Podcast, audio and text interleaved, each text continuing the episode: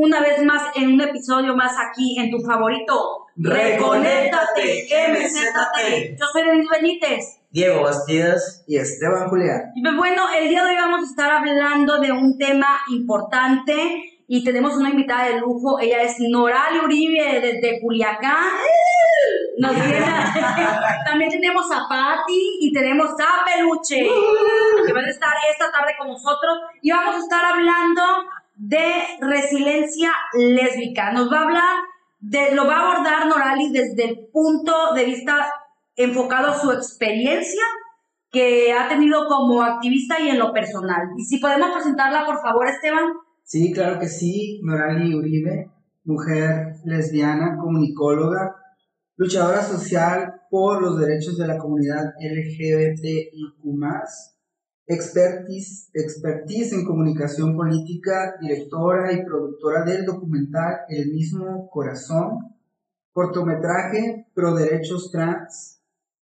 Fue responsable de la comunicación en el proceso de aprobación legal del matrimonio igualitario. Fue vocalía lésbica de la coalición mexicana LGBTIQ+, y una de las fundadoras del colectivo Inclusión Sinaloa, colectivo que agrupaba a más de 12 organizaciones civiles que trabajaban en pro de los derechos LGBTIQ+. Y pues, la verdad es que, bueno, Norali Uribe es una gran amiga que me invitó a participar, de hecho, en su documental, El mismo corazón. Y bienvenida, Norali. Es un Ah, gusto es un gusto aquí. Ah, pues Aunque me veas ya más, más llevada contigo, pero... No, perfecto, mucho mejor. Pues muchas gracias por la invitación. Este, aquí retomando de nuevo, pues, este andar tan peligroso y riesgoso que es el activismo, pero aquí está, para compartir. Ok, eh, yo creo que para empezar a abordar el tema de lo que es resiliencia lésbica, cuéntanos un poquito eh, de la lucha que ha tenido la mujer lesbiana en historia para desarrollarse tanto en el ámbito, puede ser laboral, este, social. Sí, bueno, pues en la historia, eh, las mujeres lesbianas, la verdad, no estamos. Estamos totalmente invisibilizadas. Eh, y ese es un, es un problema, es una situación, eh, pues grave estructuralmente hablando desde hace mucho tiempo, porque pues es, empieza desde la lucha de la mujer, ¿no? Entonces imagínate, tú naces mujer y naces vulnerable, naces vulnerada porque naces mujer débil, ¿no? lo- así lo catalogan comúnmente. Entonces, imagínate ya los años decir, ah, soy mujer y aparte soy lesbiana. Pues entonces es como que aún peor la cosa, ¿no? Pero, Entonces, pero ahorita en la actualidad se te hace que ya ha disminuido la discriminación hacia la mujer lesbiana. sí, pero eh, hay otros temas y otros asuntos en donde a las mujeres nos siguen invisibilizando. Hablando, eh, ya metiéndonos un poquito más en, en esta situación de la inclusión y todo, sí, sí, somos más visibles, pero porque nosotras como mujeres hemos sido más aguerridas, hemos sido más libres, hemos, nos hemos, estudia eh, hemos estudiado más, nos hemos metido más en los temas este, de empoderamiento, ¿no? Y de liberación también femenina. Entonces, eh, yo creo que eso ha sido lo, lo más importante. Este, en derechos humanos, ¿qué nos puedes decir respecto a que se le reconocen actualmente a la mujer lesbiana? Bueno, pues lesbiana está algo fuera de contexto. Más que nada, eh, en lo que se ha luchado más es en el derecho de la mujer en general, ¿no? Pero sí hace falta mucho, mucha la adecuación en, algunas leyes, este, esta parte de, de etiquetar legiblemente que diga ah, para mujeres de la diversidad sexual y mujeres, o sea, ya sea heterosexuales o lesbianas. pues.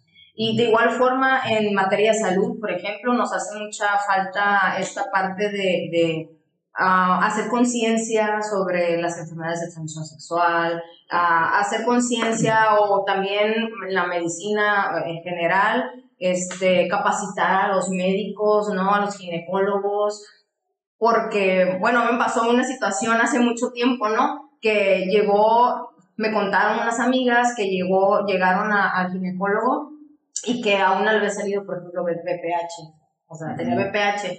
pero ella jamás había tenido que ver con un hombre. Y el ginecólogo le decía que el BPH nada más se pegaba o se transmitía este, de hombre mujer. Entonces ella se quedaba así como que, oye, pero pues tú sabes que yo soy lesbiana. O sea, ¿cómo, cómo, cómo, cómo es eso? Pues no, no entiendo. Pues fíjate que, que ese tema que tocas sí es importante porque, por ejemplo, yo me recuerdo que todavía en la universidad yo ignoraba el, eh, las enfermedades por transmisión sexual en mujeres siendo pareja.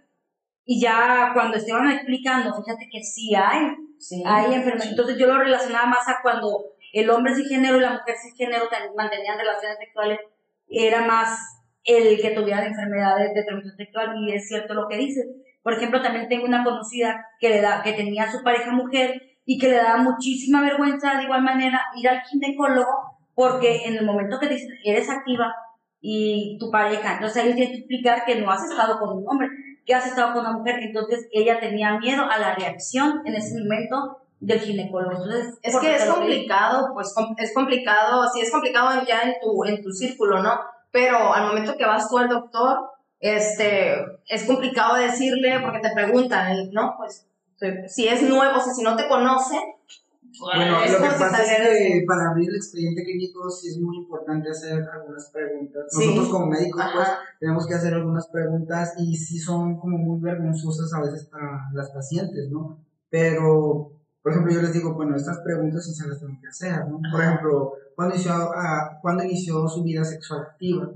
Pues muchos pacientes se quedan así como que, ¿y ¿para qué quieres saber eso? No? Pues es muy importante, por los antecedentes ginecológicos se tienen que retomar allí. Eh, y, y pues sí, o sea, falta mucha esta parte de, de la educación, Educación, sí. en la Sexual. cuestión de sexual sobre la, la transmisión sexual. No nada más es, es pues tener eh, la relación de hombre-mujer, cisgénero, como decía Denise, eh, es ciertos tipos de, de enfermedades, sino que en mujeres lesbianas también se pueden dar este, VIH, eh, BPH o virus de, de papiloma humano. ¿sí? No son muy frecuentes, pero sí pueden pasar. O sea, hay menos riesgo, pero Ajá. sí puede, puede, puede pasar. ¿Por qué? Porque no se utiliza un condón. Recordemos que también pues está el sexo oral, Ajá. que pues también tocan fluidos. Entonces, por ese medio pues se pueden transmitir. De hecho, eh, ellas, o sea, se, pre- mi amiga pues se preguntaba mucho, decía, ¿qué onda? O sea, ¿pero ¿por qué yo no he tenido relaciones sexuales con un hombre? Y se puso a investigar y empezó a googlear y a, o sea, a buscar cosas, ¿no? Te- respecto a ese tema. Y resultó que ah, un, un tema de riesgo, una situación de riesgo, son las personas que fuman. Resulta que, o sea, si una persona fuma, o sea, si puede, y le hace oral a, alguien, puede por medio del, no sé, lo, las secuelas, lo que deja el cigarro, o sea, puede transmitir. Ajá, o sea, no sé cómo fue su expresión tal cual, pero estaba comentando eso, entonces ya se fue y dijo, no, bueno, pues mi pareja frío. Pero también otra parte importante que debemos tener en cuenta es que, por ejemplo, tu amiga es lesbiana, a lo mejor su pareja también nunca tuvo relaciones con hombre, pero no sabemos con las personas que estuvo anteriormente. Ajá, Entonces, eso también. es como una cadenita al final de cuentas, ¿no?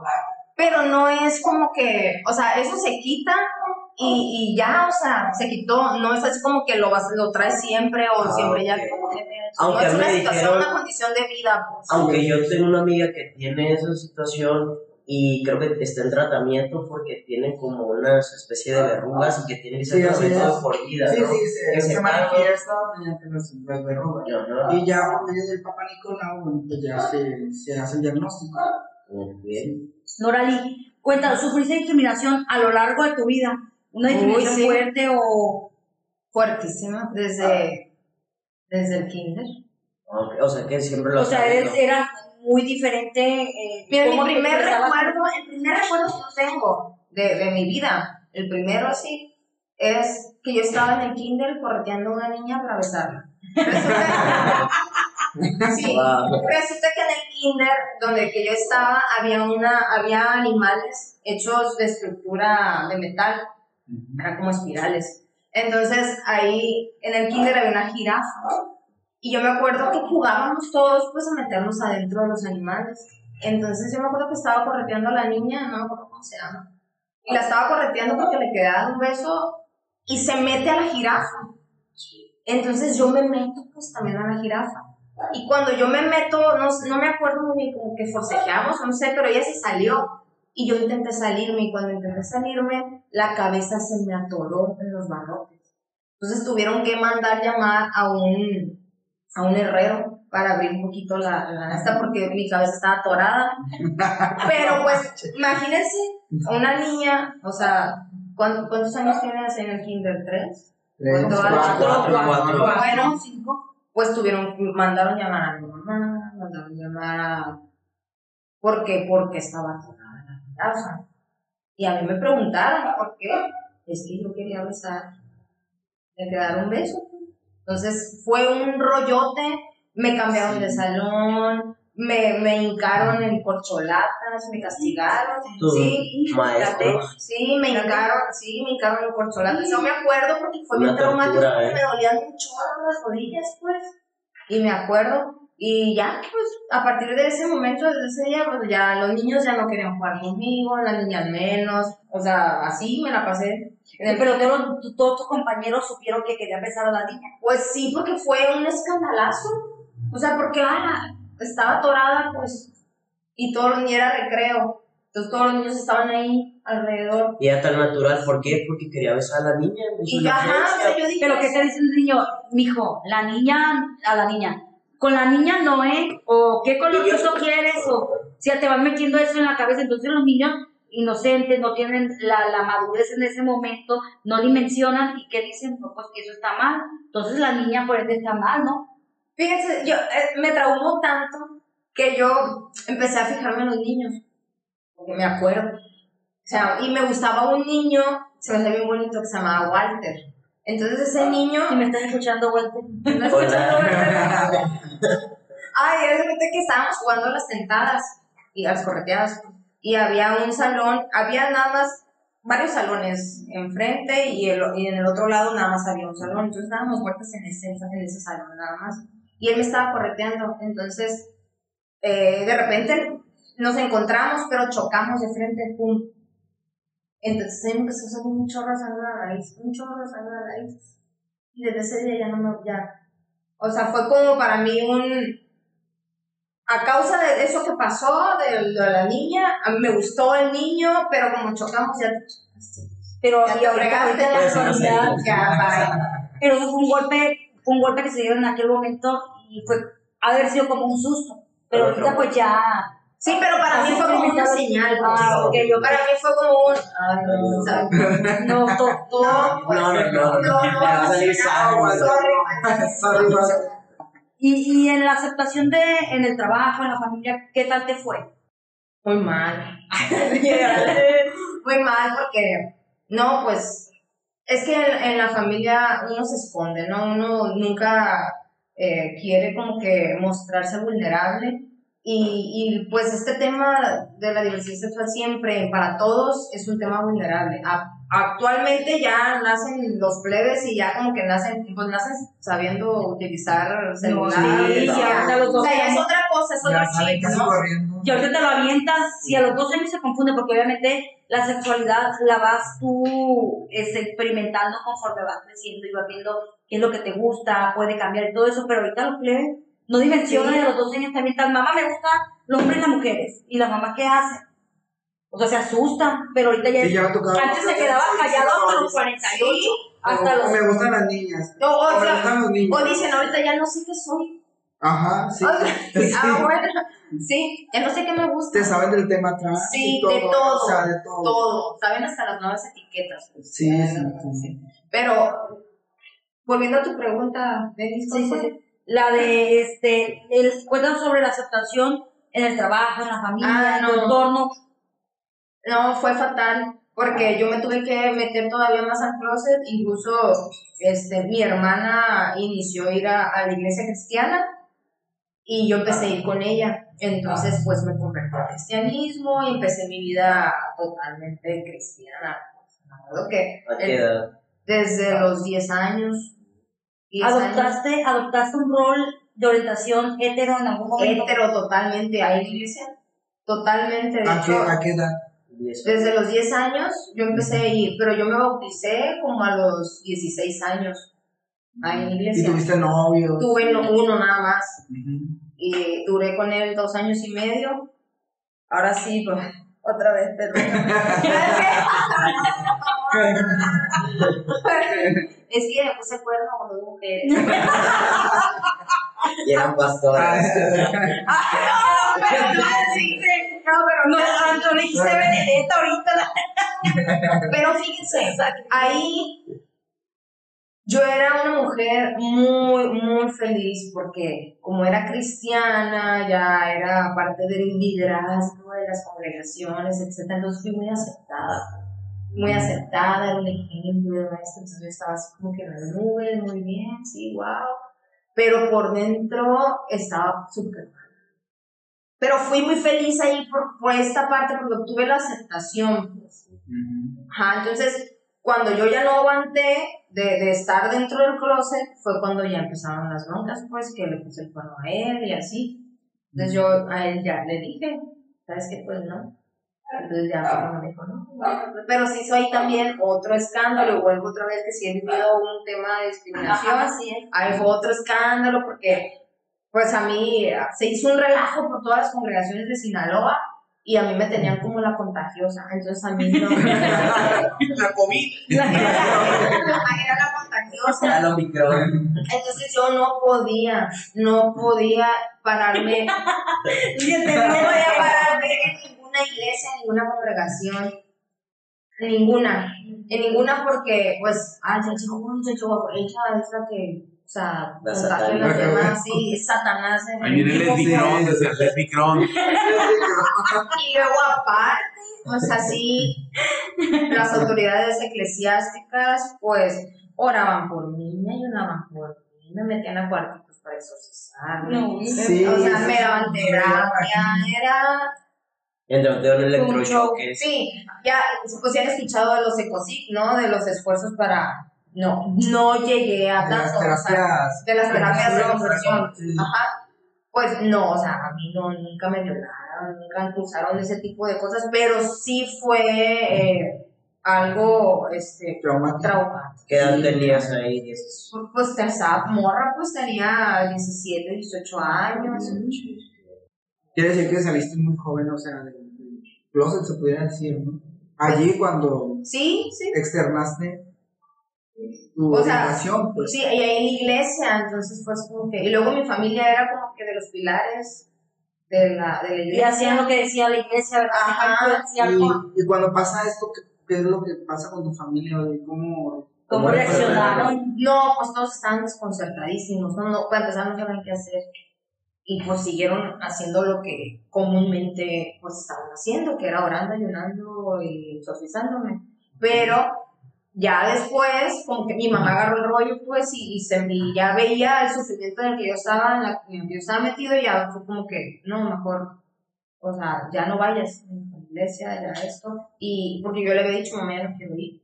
Y dijo, ah, no, está bien ya no, o sea, como que agarró el rollo y entendió, y desde ese momento yo me acuerdo que le aclaré y le dije, mamá, es que sí es el asunto, pues, o sea, yo soy así, y sí, pues ya no me digas.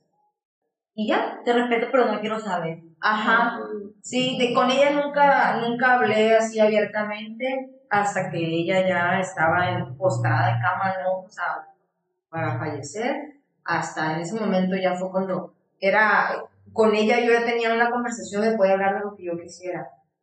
Y me escuchaba y ya como que me decía cosas, pues. Pero pues tuvo que llegar a ese, en ese, a ese momento, pues, Ajá. donde ya, pues la vida es más importante que otra cosa. Entonces, a pesar de que ella sabía todo de mí, todo de una u otra forma lo sabía, pero no lo podía hablar. ¿no? Y con mi papá, pues mi papá siempre fue como que un, un hombre muy trabajador, trabajaba desde las 7 de la mañana hasta las 11 de la noche, casi no lo veía, entonces eh, no había conversaciones con Sabía perfectamente también cómo yo era, lo sabía porque él me veía y los juegos, pues mis juegos eran unos muy rudos con él, entonces bueno, él sabía perfectamente. Mis hermanos con uno de mis hermanos sí, yo sí tenía muchas rencillas porque yo era muy, yo era muy buena para el deporte. Entonces yo siempre le ganaba, pues. Entonces él como hombre era mayor que yo, es mayor que yo, entonces como hombre él no aceptaba, pues él no lo aceptaba, entonces me atacaba y me lastimaba y me empezaba a decir palabras hirientes pues respecto a mi sexualidad, porque en mi expresión eh, también, también era muy este, masculina, tenía cabello corto, o sea, yo quería, yo era un hombre, un niño, pues, jugando canicas, jugando carritos, jugando fútbol, jugando béisbol. Entonces, mi hermano sí, o sea, cuando ya de plano no aguantaba y veía que yo estaba ganando, pues, o sea, me atacaba, me atacaba y me hacía sentir mal y así. En la primaria, eh, como en quinto, sí, en quinto, este, pues igual, a mí me gustaba una niña y así, de, yo ahí sonaba mucho como la marimacha del salón, la marimacha de la, de la primaria. Y saliendo, los niños me odiaban porque les ganaba, pues, porque era el mismo, era el mismo problema. Entonces un día, saliendo de la escuela, la- estaba la primaria, estaba como a unas nueve cuadras mi casa. Entonces yo me iba caminando, me regresaba caminando. Y me corretearon, me corretearon los, los, los morros porque íbamos saliendo de clases de educación física y estábamos jugando fútbol. Me acuerdo que le metí gol a uno, yo le, metí, le quité el balón y le metí gol a uno. Entonces se enojaron y nada, nada más me acuerdo que me dijeron, vamos a la salida. Y yo, "Ah". no, porque yo me peleaba con ellos, me los, me los fregaba. O sea, me acuerdo que, que había matorrales así bien altos que no cortaban el césped, ¿no? En la primaria. Y nada más se veía así, me decían porque yo me estaba peleando con un morro, con un niño le estaba pegando, le estaba pegando, pero porque me decían cosas. O sea, me decían, no me bajaban de marimacha, no me bajaban de cosas. Entonces yo me peleaba, pues me defendía, me peleaba. Y una de esas fue cuando me dijeron, nos vamos a la salida. Y yo, ah, dije, nos vamos a la salida. Entonces ya, pues, salimos y no manches, un bolón de, de morros, hombres, Todos contra ti. todos contra mí, corretea, me empezaron a correr mucho corriendo y dije, voy a salir, voy a llegar a mi casa me voy a meter, me voy a encerrar a ver si me alcanza. Yo corría muy rápido, entonces pues salí corriendo estampida, me corretearon, traían piedras, me estaban tirando pedradas. Porque entendían, tirando no te entendían, porque para ellos un niño, una niña debe ser bien comportada, no debe de jugar fútbol, Y sobre mucho menos todo, se debe le de- ganaba. exactamente. Ajá. Era una, era La superioridad competencia. del hombre, o sea, Sí. que le vienen inculcando al niño desde pequeño, ¿no? Y ahorita que dices de eso de la escuela, que dices lo de tu familia, Norali, me pongo a pensar, y la educación de una persona viene desde el núcleo familiar, claro, pero también en la escuela. Entonces, ¿tú qué le dirías a esa maestra que ve al niño o a la niña diferente, o a los papás que ven a su hijo diferente, Y a los alumnos que y a los, a- al- sí, a los compañeros? Que los impulsen, que los motiven. O sea, todos, todos somos personas diferentes, o sea, únicos. O sea, no tienen por qué, nada más por el hecho de ser diferente o que tengan eh, otras habilidades, ¿no? O sea, también- en vez de coartar sueños, mejor que los impulsen y que los motiven independientemente de la orientación, preferencia o gusto, ¿no? De quien, de quien sea. Y ahorita, retomando esta parte, este ejemplo, por ejemplo, que de, de, de que me tiraban pedradas y así, y de que los, las maestras te, te, hace- te arrodillaron en corcholatas, no Sí. entendieron que fuera diferente. Y le dieron muchísima importancia que una niña quisiera besar a una niña siendo pequeña, arreglarlo de otra forma y no te castigaron, hicieron un show, hicieron un chisme y quiera o no, sufriste bullying porque eso fue lo que pasó, Sí. porque los niños no lo entendían. pero no manches, cómo me gustaba esa niña para yo hacer eso. La cabeza toral una jirafa. De las orejas. Las orejas. Sí. Fíjate. Pero fíjate, te digo porque ahorita en la actualidad, si la maestra ve diferente a la niña, Sí. que la niña tiene como tendencia a ser más masculina, hacen un escándalo, no lo entienden. Entonces, deben sí. de, de como que tener un, un tipo de protocolo de cómo actuar con estos niños, porque le- al final de cuentas los dañan. ¿Qué dice el Norali? Así Me como, hablamos de, traumó. sí, así como hablamos de la cuestión médica, también el área educativa está Sí, súper está- mal esa cuestión. Y aunque ahorita yo me he dado cuenta que ya les da, por ejemplo, en formación, les, este, les hablan un poquito sobre diversidad y por eso es que los niños también ya saben. Amigo. ¿puedo opinar un poquito de Claro eso? que sí, Claro, claro A ver, que sí. hablan este, en la cuestión educativa, me ha tocado cubrir el área de formación pero no viene la diversidad. O sea, viene que hay hombres este, o, o parejas diferentes, pero en sí no hablan. Y te digo porque yo me atreví a tocarlo el tema porque cuando me tocó cubrir esta parte, me salieron tres niños, tres adolescentes LGBT y querían cuestionar y querían preguntar. Entonces a mí se me pareció muy buena idea, pues hablarle, digo, ¿qué más que alguien que lo vive, que lo conoce, que, que está ahí? Y tuve represalias por medio de los que no me saliera del plan de estudio. No, de los papás. Te Pero atención. te voy a decir una cosa, este, mis sobrinos, este, yo les ayudo a hacer algunas tareas y pues entonces no sé qué materia sea, pero hablaba sobre la diversidad. De hecho, yo me, me sorprendí mucho cuando lo vi, dije, mira qué padre que están hablando sobre estos temas, pero entonces no sé O, qué. o a lo mejor ya son, yo te cuento que hace que cuatro o cinco años atrás de esto, entonces no sé si se hayan actualizado porque, Sí, porque fue el año, hace uno o dos años, cuando mucho. porque ha habido cambios, ha habido cambios en, en esos temas y, y han causado conflicto con ciertas partes de los papás religiosos, pro vida, etcétera, etcétera. Pero bueno, sigan en el tema, yo nomás entré de metiche. No, fíjate que es bien interesante el- esto porque ahorita, por ejemplo, que Diego decía, es que como un niño va a aceptar que una niña sea mejor en, en sus ámbitos, ¿no? En lo que se Sí. dice. En sus, pero que, o sea, ¿quién le dijo que, eras, que eran sus ámbitos? Ahí volvemos es. otra vez a la La- educación. la educación. O sea, ¿quién te dijo que el color es azul es de niño? Exclusivo del niño. Exclusivo. Bueno, Ajá, o sea, ¿quién te dijo? Sí, entonces tenemos una programación, pues, ¿no? Desde que, ¡ay, la mamá está embarazada! Ah, ok, ¿Qué va a ay, hacer? ¿Qué va a hacer? ¡Ay, Ay, revelación no. de sexo! Ah, desde ahí. Sí, no, pero ahora pasémonos a, a un tema de derechos.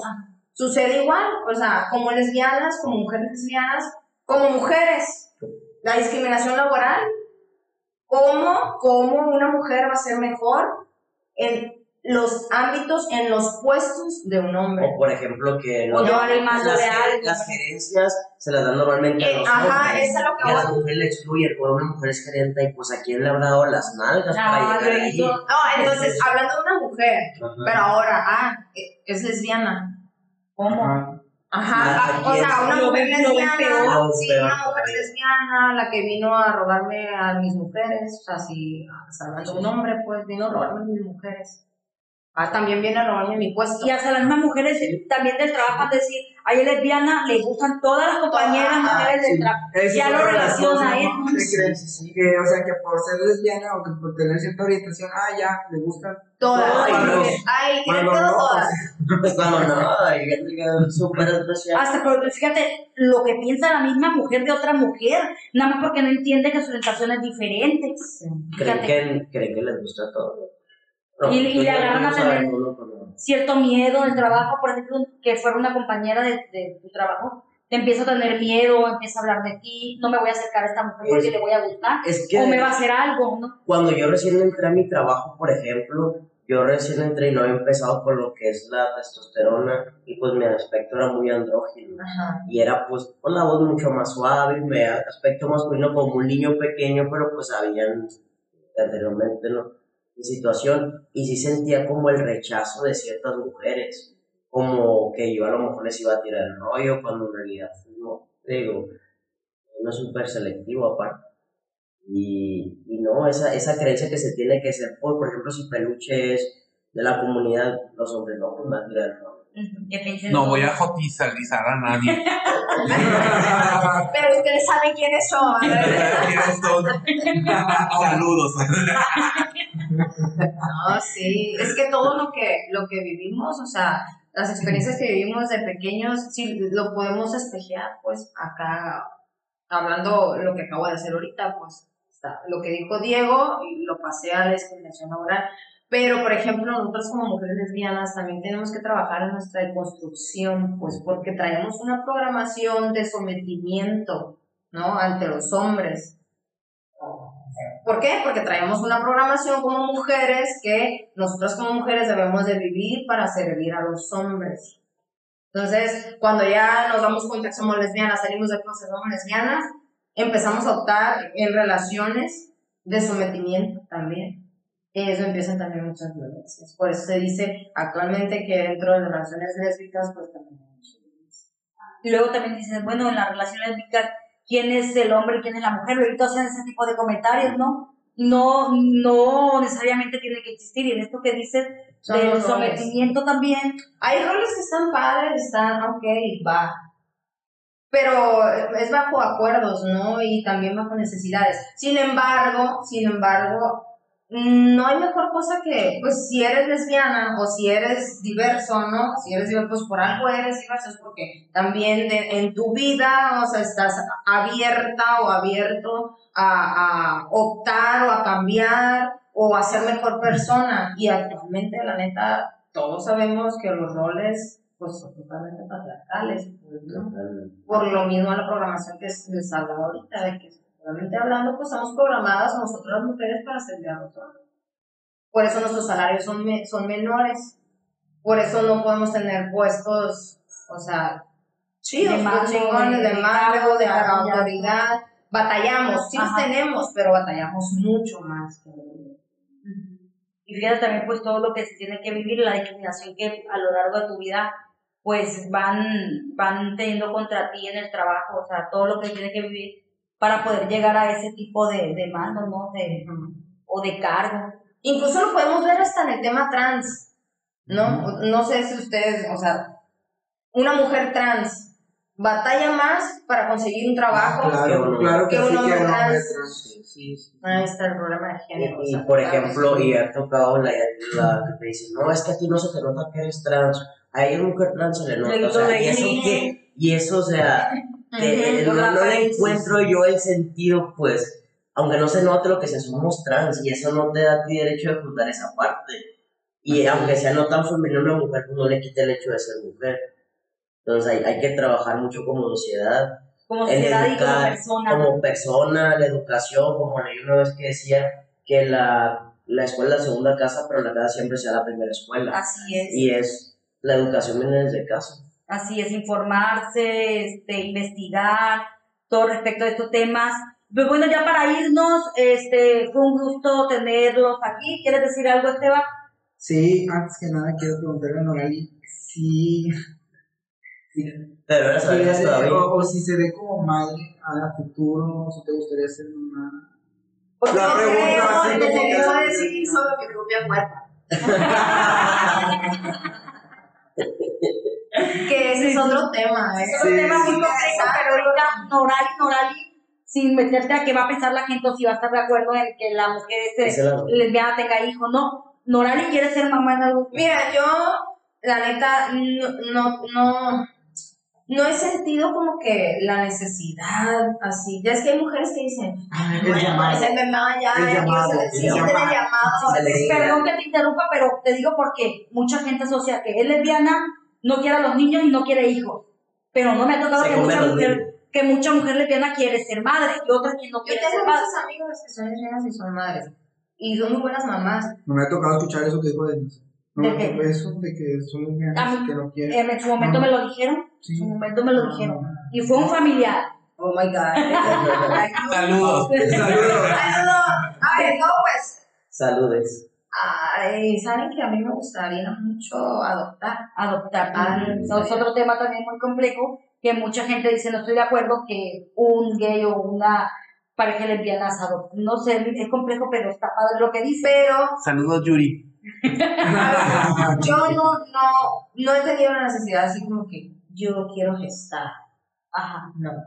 Pero sí me gustaría, pues, tengo una pareja que, que, que esté. Me gusta mucho la idea de, de, de hecho sí, o sea, sí voy a congelar a óvulos. sí voy a congelar óvulos porque sí me gustaría, me gusta mucho ese, el método, el método ropa, ese me encanta. ¿Cuál es el método ropa? Es donde eh, le meten el óvulo a tu pareja ya Ajá. inseminado, pues. Ajá. Entonces tu pareja tiene un bebé. Tuyo. Ah, Mío, ok. Oh, o sea, excelente. Que ella, como quien dice, los nueve meses, todo el proceso ella Que lo lleva está- en su- ajá. En su Oh. momento una novia me dijo que quería no lo mío, lo congelara para tener un hijo mío. ¿Lo hubieras congelado? ¡Congélalo! Hola, Porque no, es que no, se, me eh, hace, se me hace algo. Ay, yo no lo voy a usar la verdad. muy. Las trampas de la que te venden